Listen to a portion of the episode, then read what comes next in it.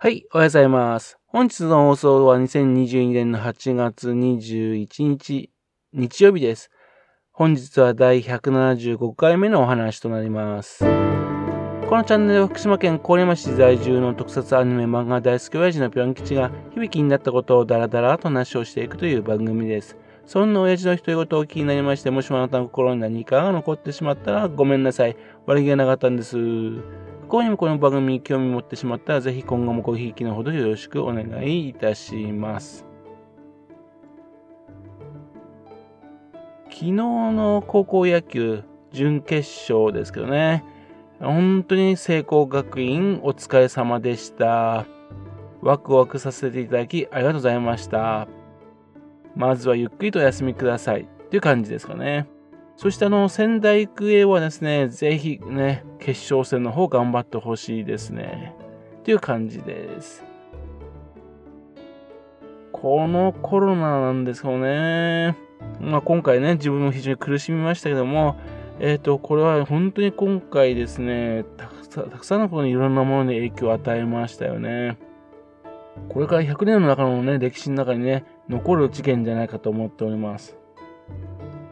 福島県のお祭りっていうとですね、相馬野馬追があります。1000年以上続くとされて国の重要無形文化財とに指定されているんですが、これにも影響を与えましてね、昨年、一昨年とですね、えー、と規模を縮小して行っていたんですね。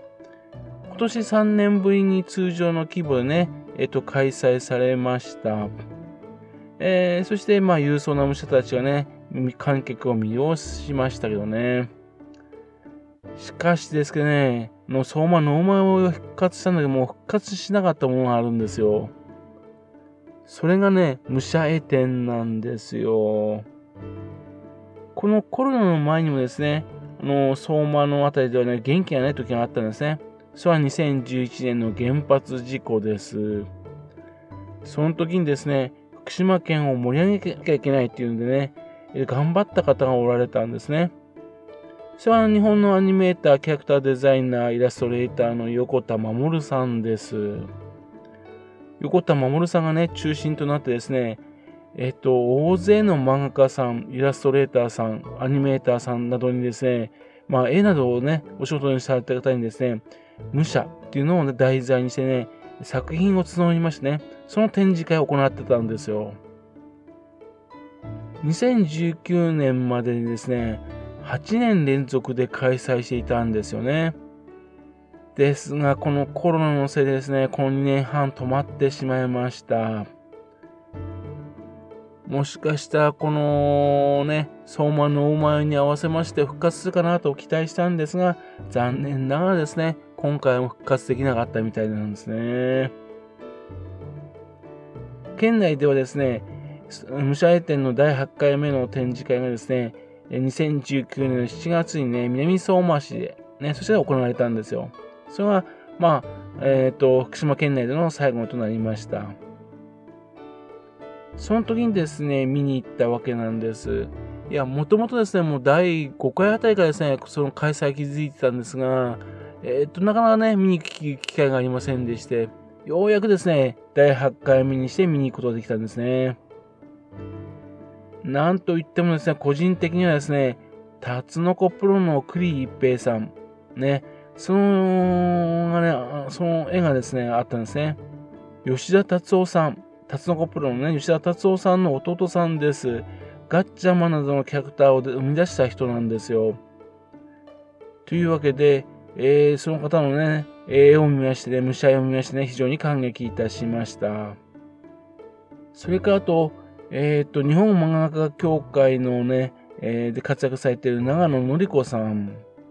おじいさんがね、あの、この原町市周辺で生活されてたってことで、小さい頃にね、この福島県で過ごすことが多かった方です。そして、あのー、復興のね、えっ、ー、と、後押しのね、漫画協会としまして、イベントいろいろやってきてくださった方なんですね。その方の絵の展示もありましたし、またとですね、石川町出身で朝霞高校を卒業した深谷明さん、エデンの東北やカンナさんだとかね、夜回り猫などでね、有名な深谷薫さんのね、弟さんです。非常にですね、あのー、エキゾチックなね、絵を描かれる方なんですよね。ぜひともそのうちですね、この方のことを話題にしたいと思っております。それと以前も紹介したことありますけども、双葉郡で生まれました佐藤源さんです。アニメキャラなどをね、二頭身にするのがね、チビキャラっていうものをね、生み出した方です。それからですね、4年ぐらい前にですね、福島空港に来ていただきまして、怪獣の絵のね、ドローイングしていただきました。えっ、ー、と、西川真二さん。非常に早くね、パパーっと描いてたんで、ね、非常に驚きました。その他の絵なんかもありましたね。それからと、ケロロ軍曹や獣フレンズのね、デザインで有名な吉崎美音さん。それからと、私大好きなんです。けどザ・桃太郎を描いていた庭野誠さん。あと、連載中止がずっと続けててね、えー、そしてあと、最近になってネットフリックスでね、アニメ化が発表された、ね、バスタードのね、えー、萩原和志さん。などなどですね、約100人の絵師の方による武者絵の、が並んであったんですね。非常に圧巻でした。そして全ての絵が収まったですね、図録はね、たった3000円なんですね。これはかなりお得だったんですね。というわけで、そんな素敵な武者絵展なんですが、もう2年半やってないんでね、ちょっと第9回は難しいのかなという感じですかね。その第8回の時にですね、え主催者である横田さんにですね、お話聞いたんですね。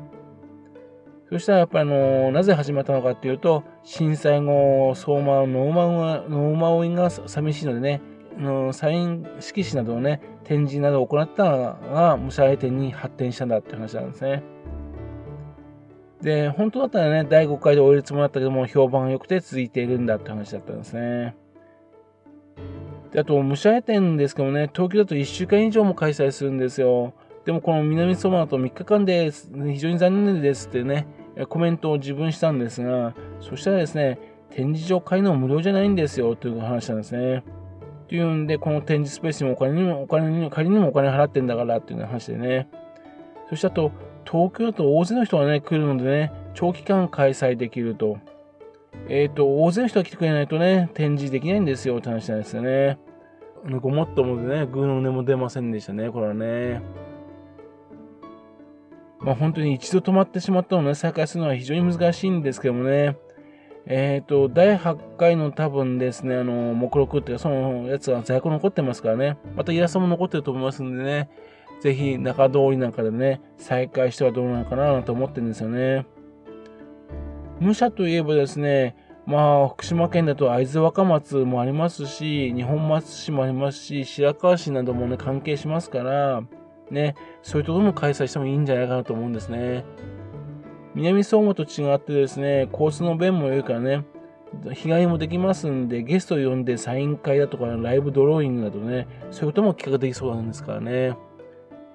ね、誰かね、企画してくれないかなと思ってるわけですよね。はい。それではまた次回、よろしくぴょん吉のお得な話をお付けくださいね。本日もお聴きくださいまして、誠にありがとうございました。